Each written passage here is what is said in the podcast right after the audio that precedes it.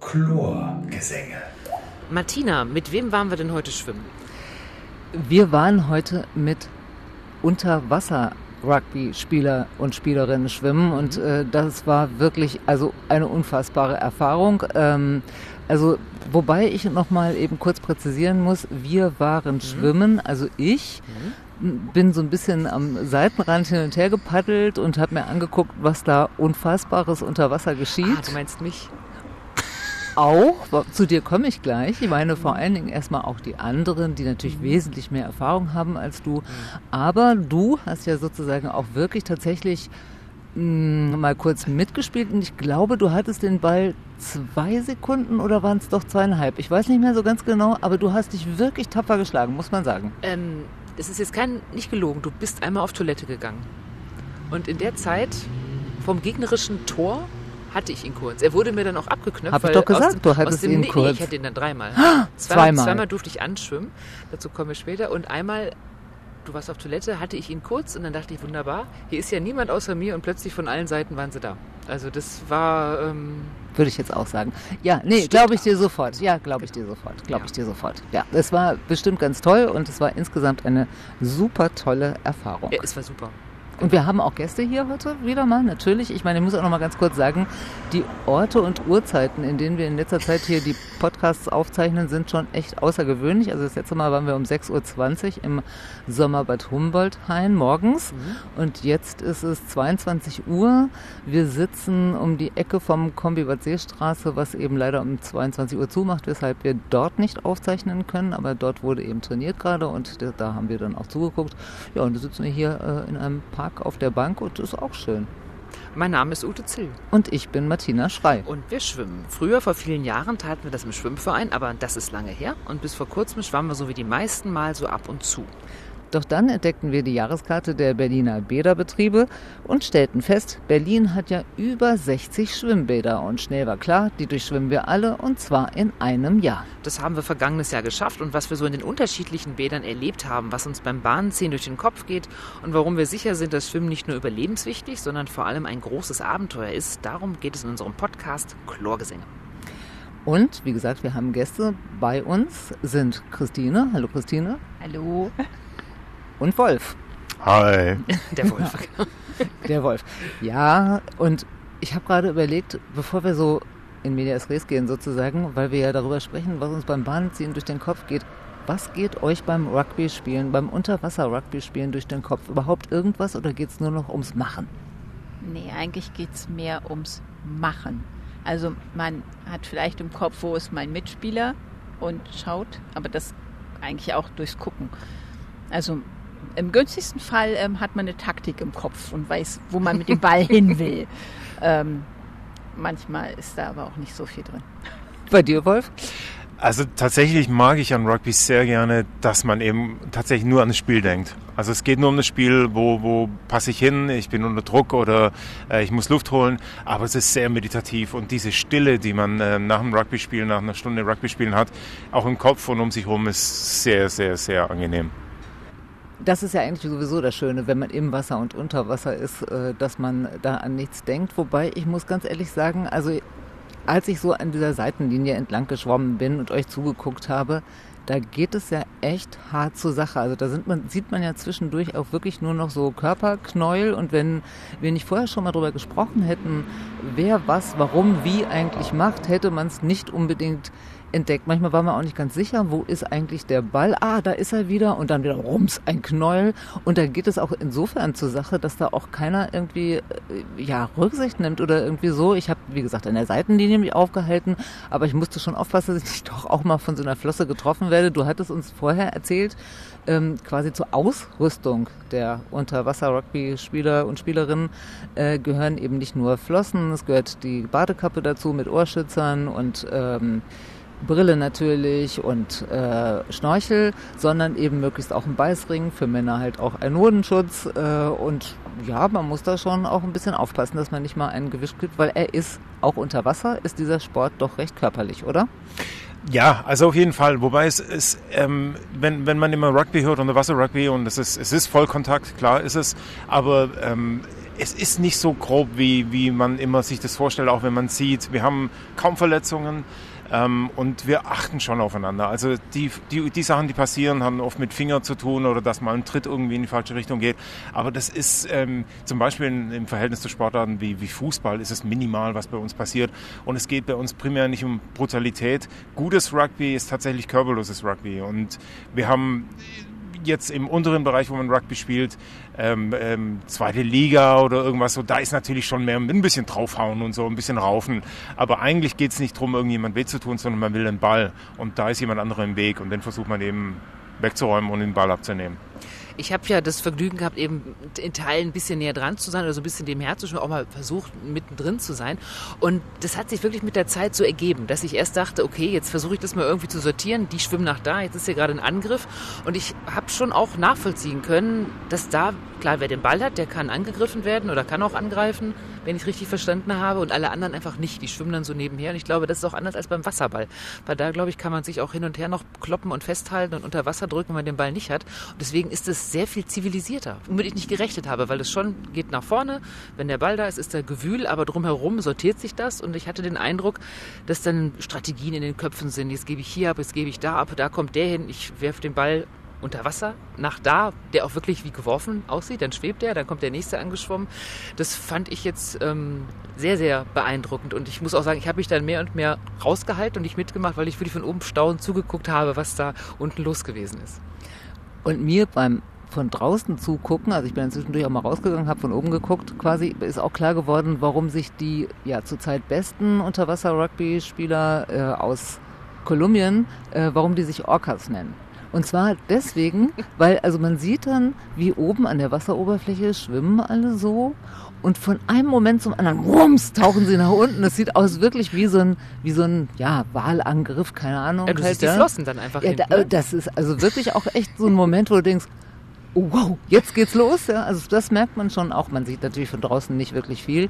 Dazu will ich auch nachher gerne mal was fragen, aber, äh, aber das war schon, schon auch wirklich beeindruckend halt, ja, muss ich sagen. Es ist aber, man muss es sagen, nicht sehr populär. Ich habe es irgendwie mal gehört, vor Jahren habe ich mitbekommen, dass mal es hieß, es wird eine, eine Unterwasser-Rugby-Mannschaft wird gegründet. Das hat mir vor vielen, vielen Jahren mal ein alter Sportkollege erzählt und hat dann gesagt, du schwimmst doch auch, guck dir das mal an. Da war ich gerade nach Berlin bekommen, sehr, sehr lange her. Ich, es ist da nie dazu gekommen, aber seitdem wusste ich irgendwie theoretisch, dass es das gibt. Aber es ist ja nicht so, dass... Ähm, Wasserball, glaube ich, ist populärer. Das, da gehen manche, die geschwommen sind, gehen dahin wo holt ihr eure Leute her? Also wer kommt zum ähm, Unterwasser-Rugby? Be beziehungsweise warum seid ihr dazu gekommen, Christine? Ja. Wie bist du dazu gekommen?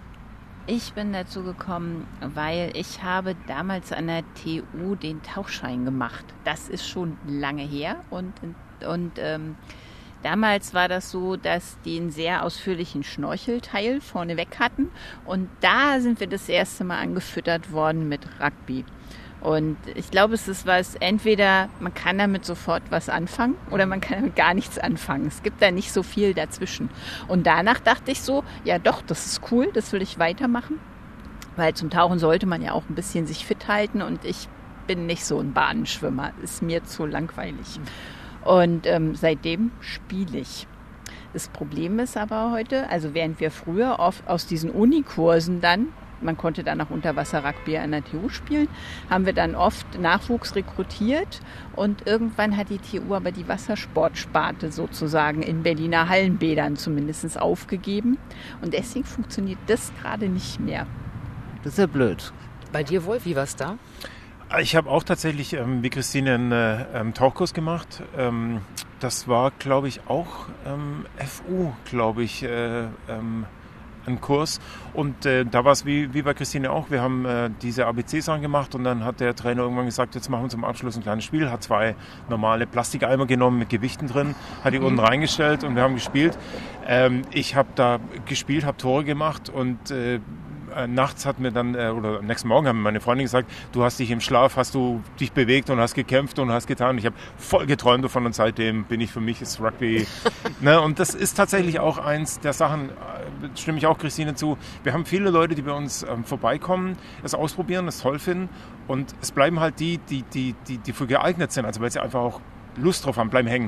Mhm. Und andere gehen sofort wieder. Und deshalb haben wir einen hohen Durchlauf und es bleiben relativ wenige hängen. Und was wir jetzt beim Sportraum probiert haben, ist halt eine Jugendgruppe zu gründen und tatsächlich mit, erstmal mit den Kids von den Spielern ähm, anzufangen, ähm, die wirklich von vornherein heranzuziehen mit Rugby, weil wenn du damit aufwächst, das ist praktisch hart verdrahtet. Also du bist, äh, du verlernst es nie. Ich würde gerne mal einmal ganz kurz so schlagwortartig die wichtigsten Regeln mhm. äh, hören. Das fände ich super. Äh, also zunächst mal spielt man ja mit einem Ball, der mit Salzwasser gefüllt ist. Das fand ich schon mal ganz spannend. Was sind ansonsten die wichtigsten Regeln? Wollt ihr euch aufteilen? Wer fängt an? Also der Ball sinkt mit einer definierten Geschwindigkeit. Ne? Ähm, solange wie man den Ball hat, darf man von allen angegriffen werden. Also das ist der Rugby-Aspekt sozusagen. Ähm, man selber darf aber auch alle anfassen und ähm, angreifen, was zum Beispiel wichtig ist, wenn man ein Tor machen will. wenn man den Ball hat. Genau. Sobald man den Ball nicht mehr hat, ähm, darf einen auch keiner mehr anfassen. Ähm, Angriffe auf die Ausrüstung sind verboten, also keine Flossen abziehen, nicht die Maske aus dem Gesicht nehmen oder den Schnorchel wegnehmen. Unbillige Härte ist auch ein Foul. Also man darf jetzt nicht fröhlich drauf lostreten. Schwitzkasten oder so ist nicht. Genau, mm. würgen geht auch nicht. Angriffe auf den Kopf werden auch nicht gern gesehen. Ähm, fällt dir noch was ein? Also man muss auch vorneweg dazu sagen, die Regeln, die jetzt gerade ähm, Christine genannt hat, wir haben ein sehr umfangreiches schriftliches Regelwerk. Also es, es, gibt ganz klar definierte Regeln ähm, fürs Rugby, die werden immer wieder ähm, erneuert und, und angepasst. Ähm, wir haben Schiedsrichter bei Ligaspielen im Wasser, die ähm, das Ganze unter Wasser praktisch äh, überwachen mit, mit äh, Druckluftgeräten. Die haben Signalgeber, Hubanlagen. Äh, also die Regeln werden tatsächlich Fouls und all diese Sachen, die nicht gemacht werden dürfen. Wir dürfen das Tor nicht anfassen. Ähm, es gibt sehr klar definiertes Rahmenwerk, das auch von äh, Schiedsrichtern überwacht wird. Absolut. Und es ging mir einfach nur darum, dass man so mal eine Vorstellung hat. Ähm, was ist, sind die wesentlichen Bestandteile dieses Spiels? Genau. Zweimal 15 Minuten ist zum Beispiel auch eine Regel, genau. so lange dauert ein Spiel, fünf Minuten Pause. Einmal kurz quasi gesagt, was ist das, was Unterwasser-Rugby ausmacht? Also wenn wir ein Ligaspiel haben, was jetzt eben nach den offiziellen Regeln läuft, spielen wir zweimal 15 Minuten mit fünf Minuten Pause dazwischen. Ähm, in jeder Mannschaft dürfen 15 Spieler sein, von denen zwölf spielen dürfen und drei dürfen eingewechselt mhm. werden, also von außen. Von diesen zwölf sind sechs immer im Wasser und sechs auf der Wechselbank draußen. Und die Wechsel funktionieren bei uns fliegend. Also ich, wenn ich jetzt Verteidiger bin, gehe ich raus und mein Wechselpartner geht rein. Ähm, das sind so die, die, die, Grundzüge, die wir haben. Und wir spielen eben mit zwei Torwarten, zwei Verteidigern und zwei Stürmern. So, das ist so der grobe Aufbau, den man äh, äh sich vorstellen kann. Und die Becken, in denen wir spielen, jetzt äh, sind von 3,80 Meter bis 5 Meter Tiefe ungefähr und äh, zwischen 12 Meter lang und 20 Meter lang. Torwart ist ja auch eine interessante Sache, was der so macht und nicht, und nicht machen darf. Naja, also, also im Tor, genau, man muss sich das auch vorstellen. Also ist, manchmal ist es, ist es irgendwie ein bisschen schwierig, wenn man es nicht gesehen hat. Wir haben zwei Stahlkörbe am Beckenboden unten stehen. Die sehen tatsächlich aus wie zwei große Papierkörbe, sind sehr schwer. Und ähm, der Ball muss ins, nicht wie im Fußball ins Eckige, sondern ins Runde. Und um das zu verhindern, legt sich ein Torwart mit dem Rücken auf das Tor und paddelt mit den Flossen nach oben, um Druck aufzubauen nach unten. Man muss ja immer bedenken, das alles findet unter, unter Wasser. Wasser. statt. Ja. Genau, also Luft, wir sind Apnoe-Sport. Wir sind dreidimensionaler Apnoe-Ballsport. Der einzige der Welt. ja. Ja, ähm, was ist denn mit Unterwasserhockey? Ist das da nicht so? Ist nicht dreidimensional. Die spielen am Boden. Der Puck ist am Boden. Achso, ah, deswegen. Genau. Also ah, wir haben okay. als einzige die Qualität, dass wir tatsächlich in drei Dimensionen spielen können. Ähm, und, und, ja, was auch ein wichtiger Bestandteil einem guten Spiel ist. Genau. Und Torwart ähm, legt sich drauf und ähm, verhindert eben, dass der Ball einfach ins in Tor reingelegt wird. Und der Verteidiger vor dem Tor soll verhindern, dass der Torwart vom Tor hochgehoben wird, äh, hochgestemmt wird oder hochgezogen wird ähm, und dass der, der, Ball reingelegt wird. Und die Stürmer halten praktisch alles eigentlich davor ab, dass es an das Tor rankommt. Das ist so die Grundaufstellung. Und der Torwart darf sich nicht am Tor festhalten. Das fand ich auch interessant. Darfst also nicht dich auf diesen Eimer setzen und dann warten. Ja, allerdings. Nein, nein, sitzen sowieso nicht, natürlich. Ähm, ich als alte Phobikerin habe mich im Vorfeld gefragt, ähm, also ich sagte ja gerade, das Ganze findet unter Wasser statt. Wie lange ist man da eigentlich unter Wasser und wie hält man das aus und wie funktioniert das? Christine, wie ist das? Ich denke da nicht drüber nach. okay, also, auch eine Möglichkeit. Es, es fühlt sich, glaube ich, immer länger an, als man wirklich effektiv unten ist. Und es kommt darauf an, wie viel man tut. Wenn ich mich, wenn ich nur verteidige und ich liege vorm Tor und muss nicht viel an Aktion machen, dann kann ich da relativ lange unten bleiben. Dann liege ich da 30 Sekunden und dann gehe ich mal wieder atmen. Ähm, wenn ich in so einem Knäuel bin, dann ist die Luft wahrscheinlich sehr viel schneller alle. Also manchmal ist man auch nur 10 Sekunden unter und muss dann wieder hoch. Und das ist auch kein Problem, weil die oben sind, merken sozusagen, dass sie dich jetzt wieder ersetzen sollen, weil es müssen ja immer sechs gleichzeitig unten sein? Ja, es kommt ein bisschen auf die Position an, die man spielt. Also in der Regel hat man ja einen Partner. Die Stürmer sind am freisten, die können eigentlich machen, was sie wollen. Aber Torwarte und Verteidiger ähm, rotieren eigentlich so, dass sie unten am Hallenboden oder auf dem Tor wechseln.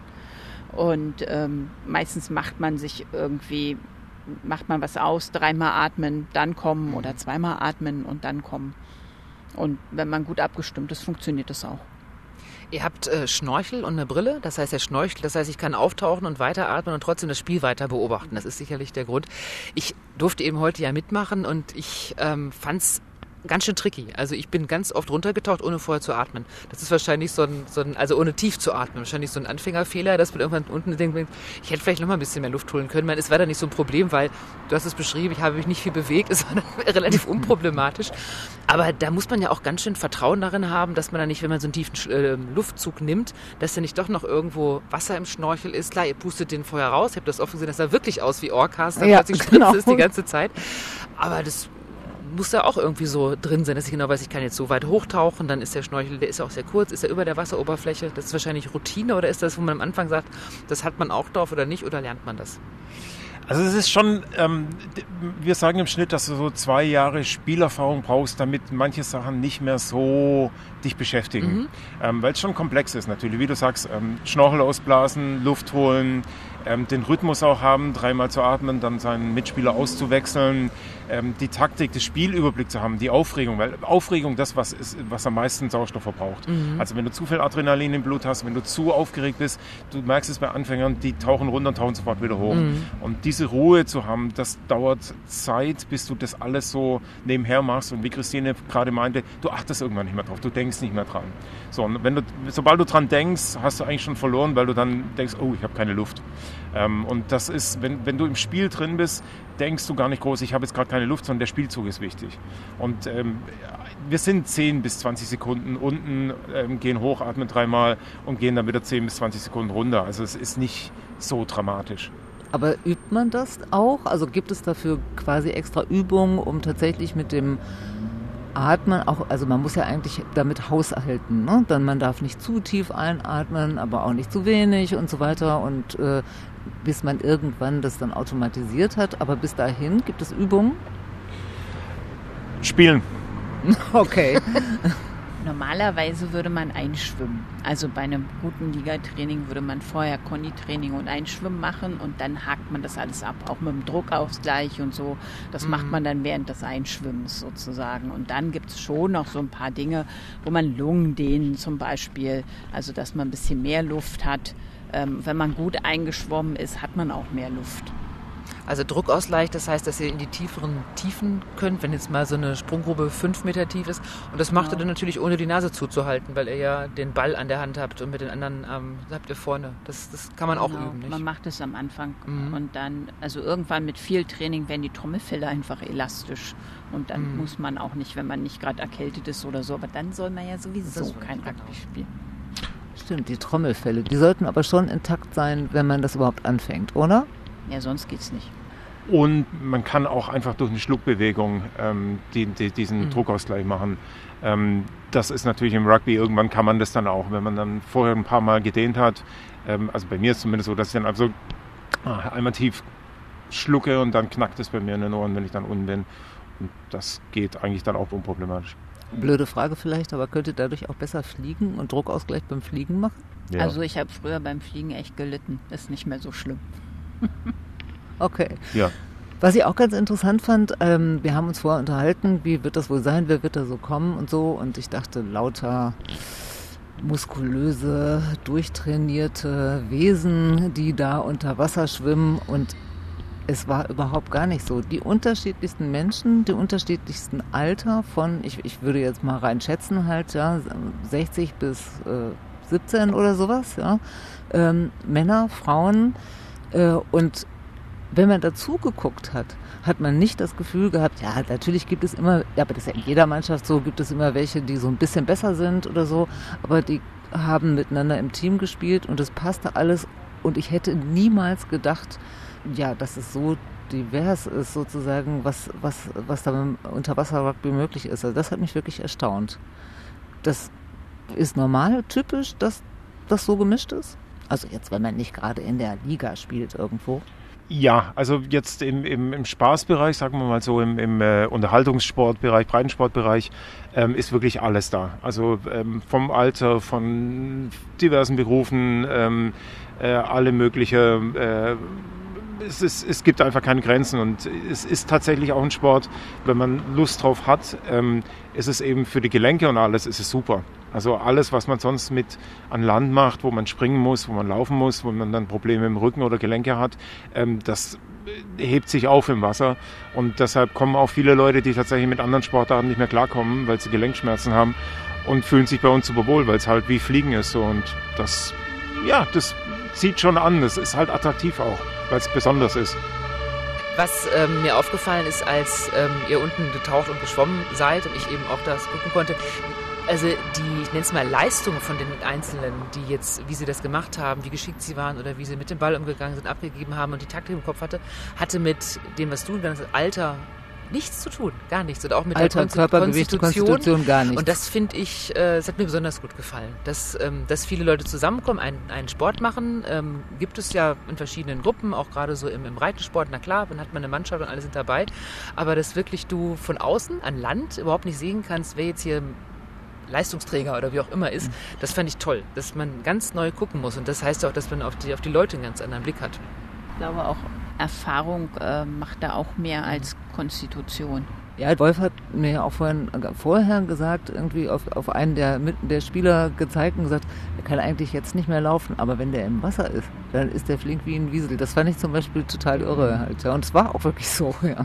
Und man kann eben auch, und das, das finde ich besonders dran, es gibt viele jeder kann seine Qualität raus, rausholen. Ne? Wenn ich jetzt äh, ein kleiner ähm, Mensch bin, der halt nicht viel Kraft hat, habe ich vielleicht viel Luft und viel Ruhe und dann kann ich Ballträger sein. Wenn ich ein großer Brocken bin, bin ich vielleicht beson nicht besonders schnell, aber wenn ich den Ball am gegnerischen Tor kriege, dann kriege ich den ins Tor rein. Und so kann halt jeder so sein, seine speziellen Fähigkeiten und, und körperlichen Voraussetzungen ähm, umsetzen und, und entsprechend einsetzen im Spiel.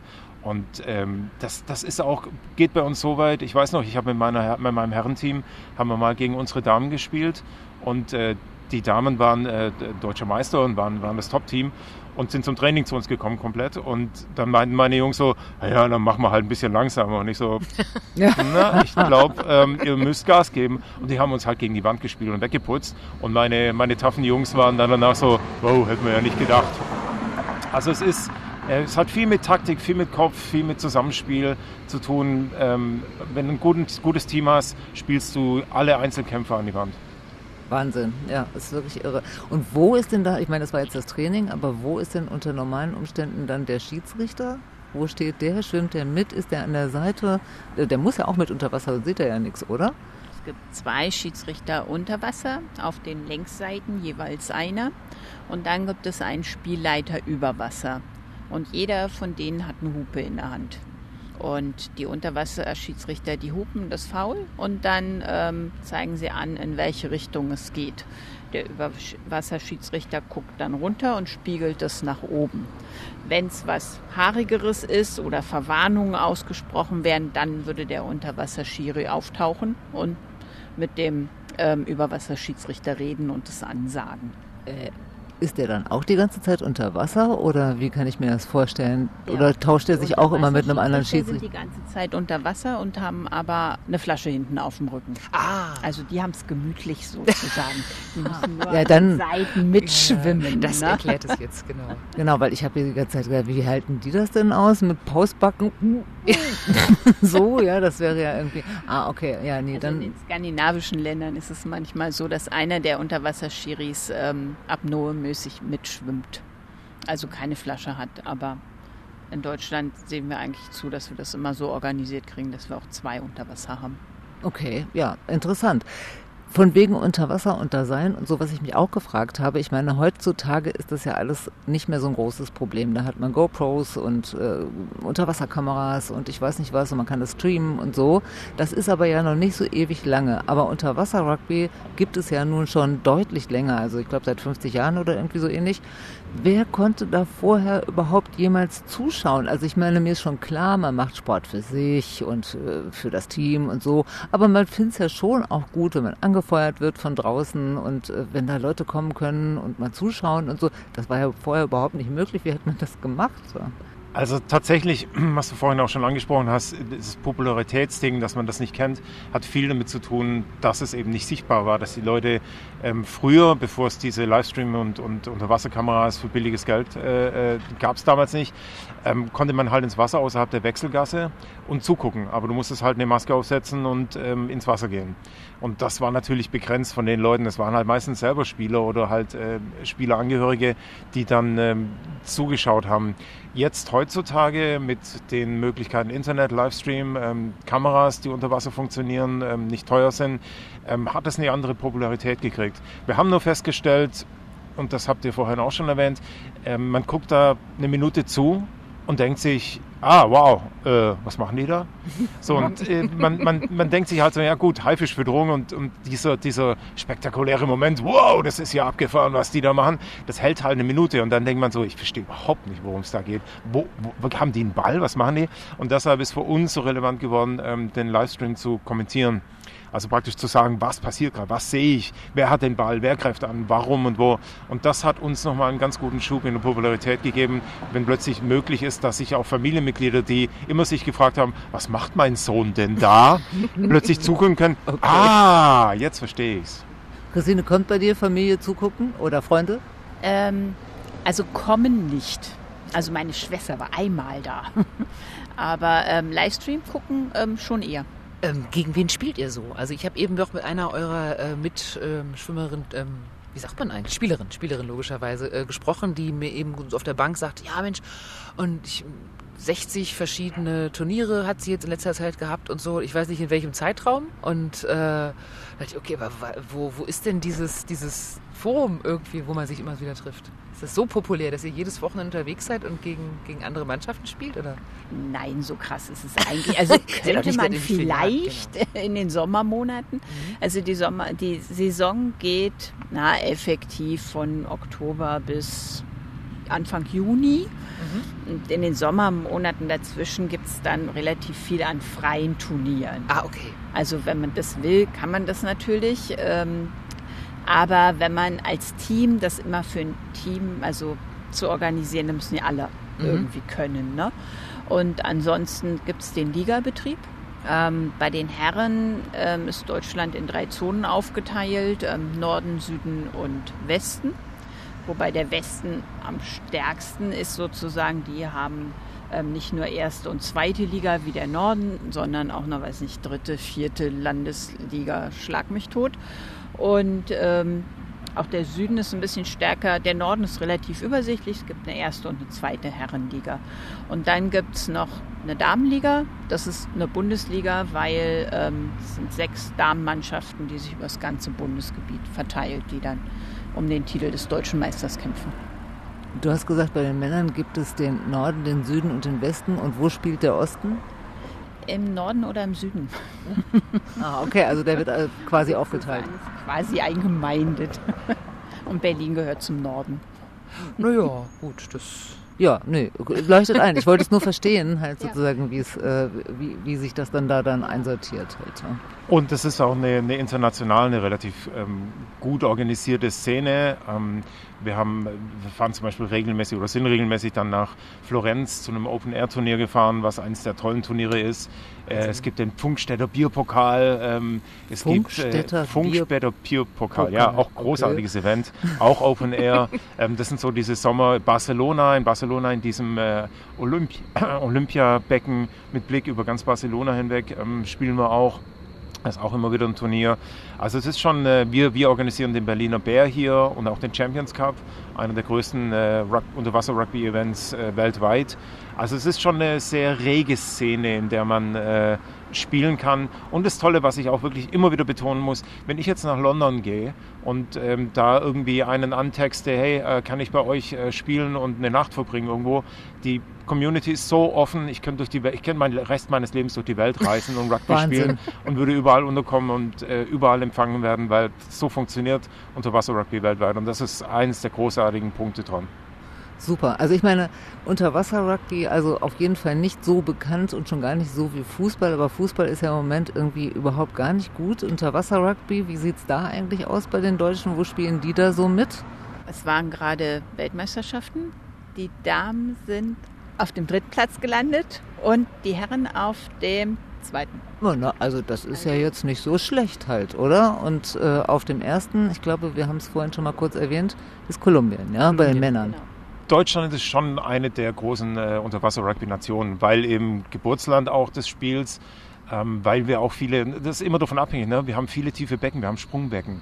Wir sind eine Nation von äh, ähm, Turmspringer, ähm, ist, ist, bei uns, war groß. Und städtischen und Badebetrieben. Äh, mhm. Genau, und die Bäder sind äh, ähm, relativ billig bei uns noch. Allein schon in Barcelona zahlt die Mannschaft für jedes Training 100 Euro. Oh. Ja, und, und das, sind, das sind halt immer die Bedingungen. Da ist in Deutschland schon noch relativ viel möglich. Und Deutschland ist gut, also Deutschland ist vorneweg, Deutschland ist gefürchtet äh, und, mhm. und äh, äh, bekannt. Und wir waren auch schon äh, mit den Damen deutscher Meister, äh, nee, äh, Weltmeister.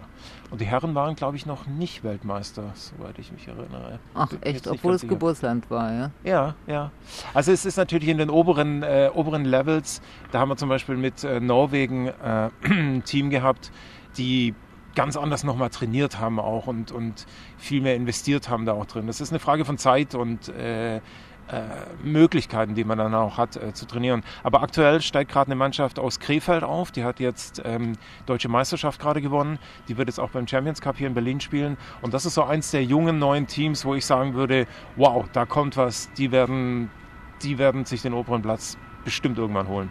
Das ist mal wieder eine Sportart, die so super funktioniert, die so erfolgreich ist international, aber von der man nichts weiß. weiß. Ja. Und zwar nicht ja. nur bei den Frauen, da ist es ja die Regel, sondern auch bei den Männern. Also hier ist auf jeden Fall immer was los. Hat aber nichts mit unserem Sport zu tun. Nee, so gar nichts. Nein, nein. Die fahren zum Fußballplatz da vorne. ja, wahrscheinlich. Genau. Nein, nein. Super. Vielen, vielen Dank, dass ich bei euch ähm, mitschwimmen durfte und tauchen durfte unter Wasser. Ich werde es noch ein bisschen sacken lassen und äh, ja.